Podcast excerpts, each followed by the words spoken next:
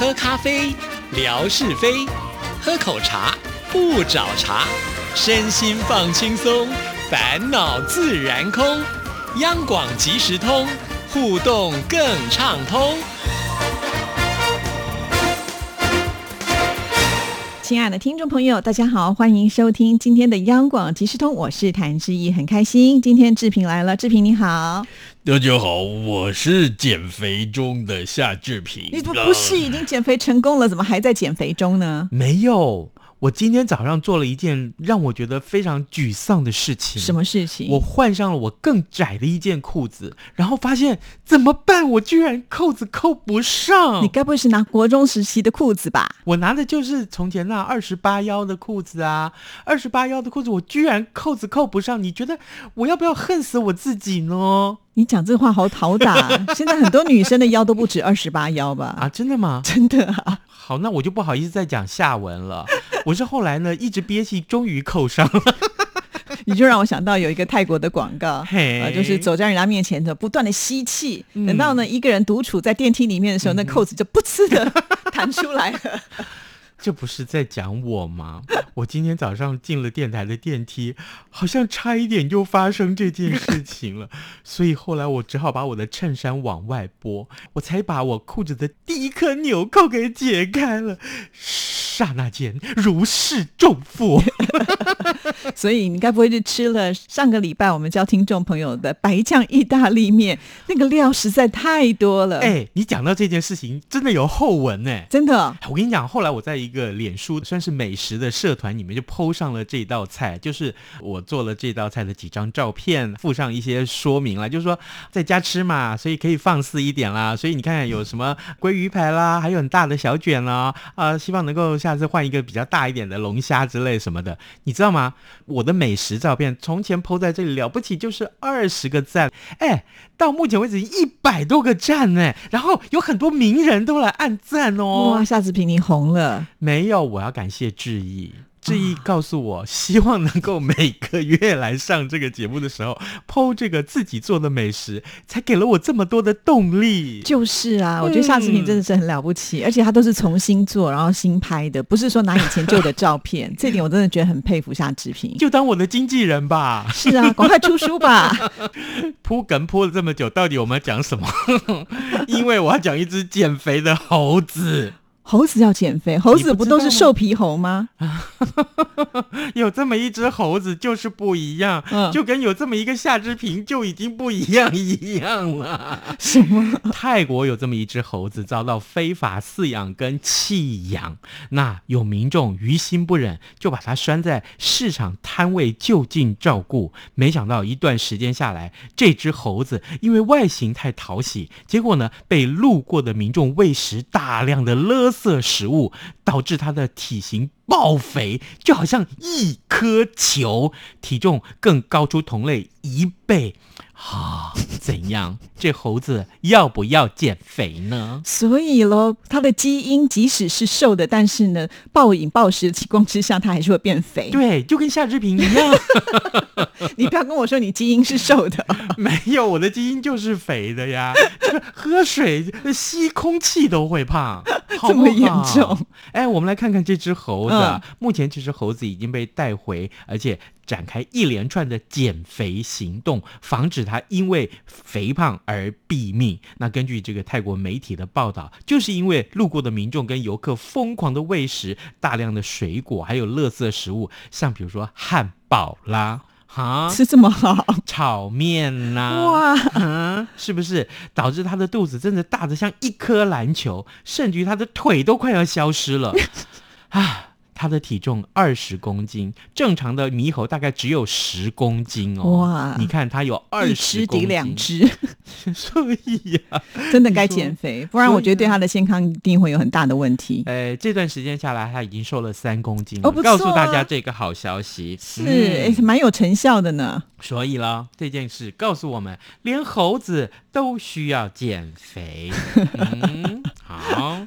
来，接下来我们看到，哎，这个如果你是网红，你在网络上要做什么事情才可以哗众取宠，才可以增加你的点阅率？那就要看要不要脸喽。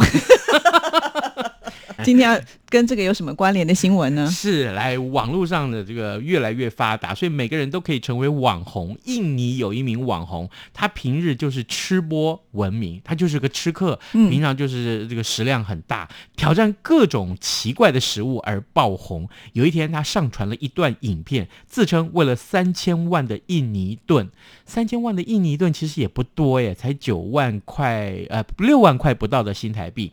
那他为了这个奖金，他一口气。连续磕下了四包盐，真的还假的？盐巴哦，他第二天要去洗肾了吧？你怎么都在讲我的病情？因为太咸不是对肾脏负担非常的不好，是搏命哎。是啊，你知道吗？这个呃，根据这个报纸的报道，就是说靠着吃播在网络上爆红的这个网红，平日呢就是挑战各种正常人难以下咽的食物出名。先前他曾经吃过胡椒，他先前曾经吃过红辣椒酱这些刺激的食物。有一次，他就接受网友的挑战，就说：“哎，你能不能吃得下四包食用盐，就可以获得这么多钱，就是三千万印尼盾。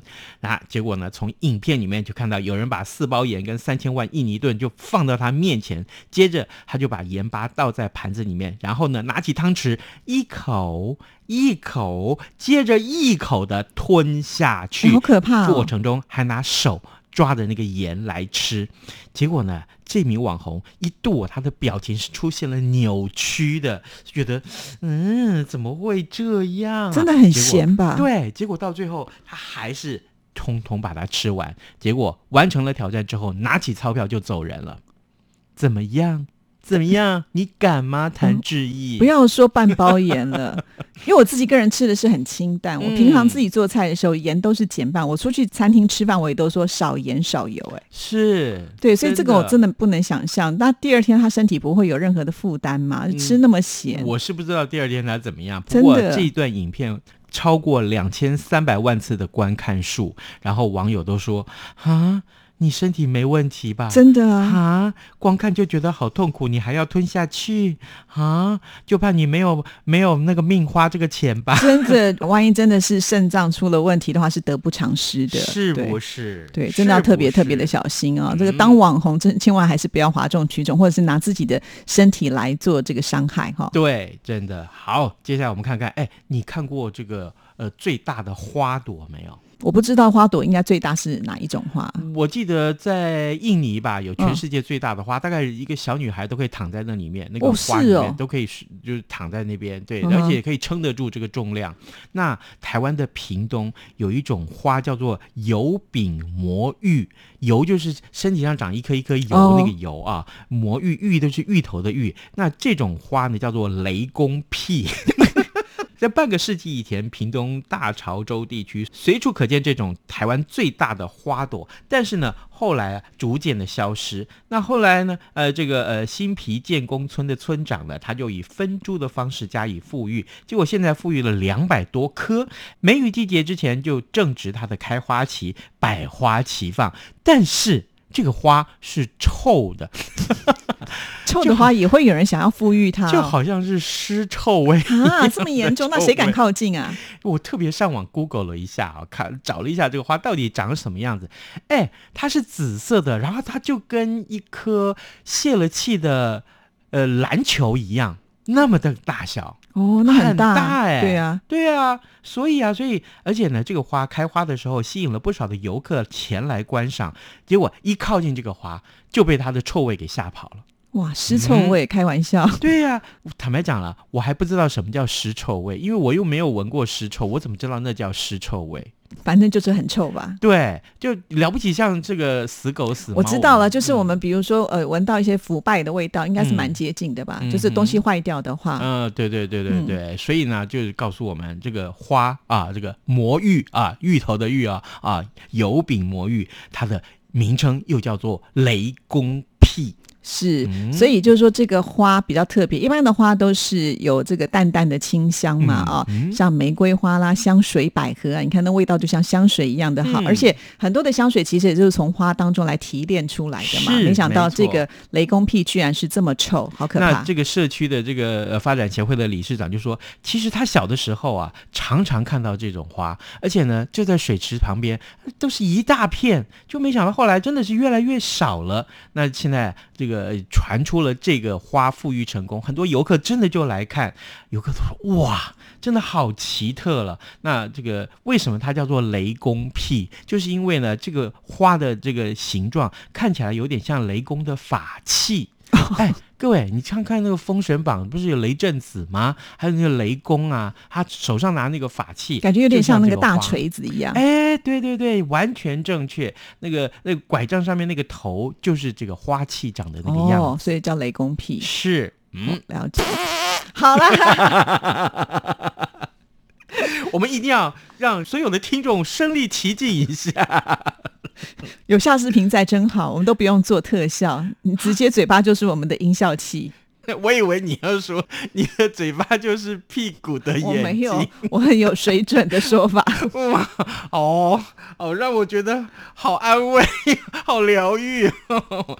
好，来告诉大家，我们接下来来看看另外一个非常非常感人的事情。我在网络上看到个消息，美国啊，呃，有一名保龄球好手，他从小呢就在父亲的栽培之下走上了选手之路。结果呢，他父亲去世以后，为了要纪念他的爸爸，就是爸爸的骨灰放到保龄球里面，哎，也庆幸啊。真的是让他找到一个这样一个制作的工匠，就在保龄球里面放进了他爸爸的骨灰。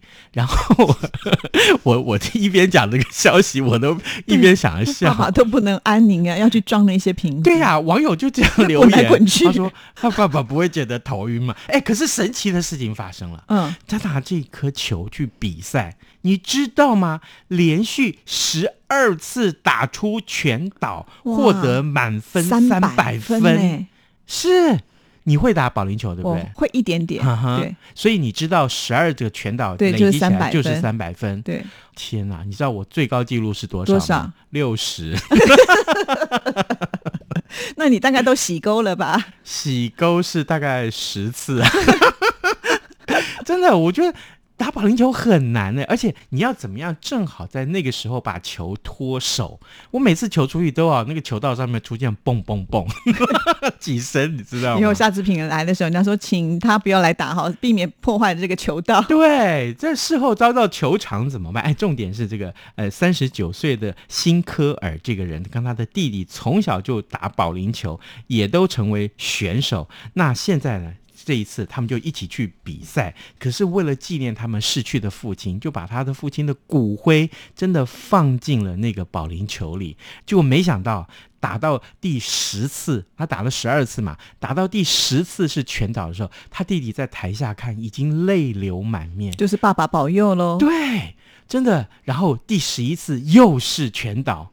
天呐！全场的观众就真的是起立鼓掌哎，大家就真的期待第十二次到底会不会全倒。这时候你可想而知，那个选手心里面的压力有多大。前面打了十一个，第十二个真的是万众期待，对不对？结果真的又让他挤出一次的 strike 全倒，所以总共三百分入袋。哇！真的，这个爸爸真的好棒哦！即使头晕了，帮助儿子能够完成这个呃十二次全岛的记录。真的，他爸爸过去曾经比过的最佳成绩就是两百九十九分，哦，差一分，差一点点。现在他儿子帮他完成了这个梦想，好感人哦！是不是？真的很感人。我们说啊，这个父亲呢，冥冥之中有在保佑他，嗯，应该有。对，对，你看这个感人的这个新闻，让我们觉得读来好温馨。好，那我们今天要送什么礼物呢？哎，上一回送大家的是《寻城记》的口罩跟特刊，这回我们把《寻城记》里面最重要这个礼物送给大家。哈，一本笔记本，我都想这个笔记本可能不适合寄吧，还是留给我比较好。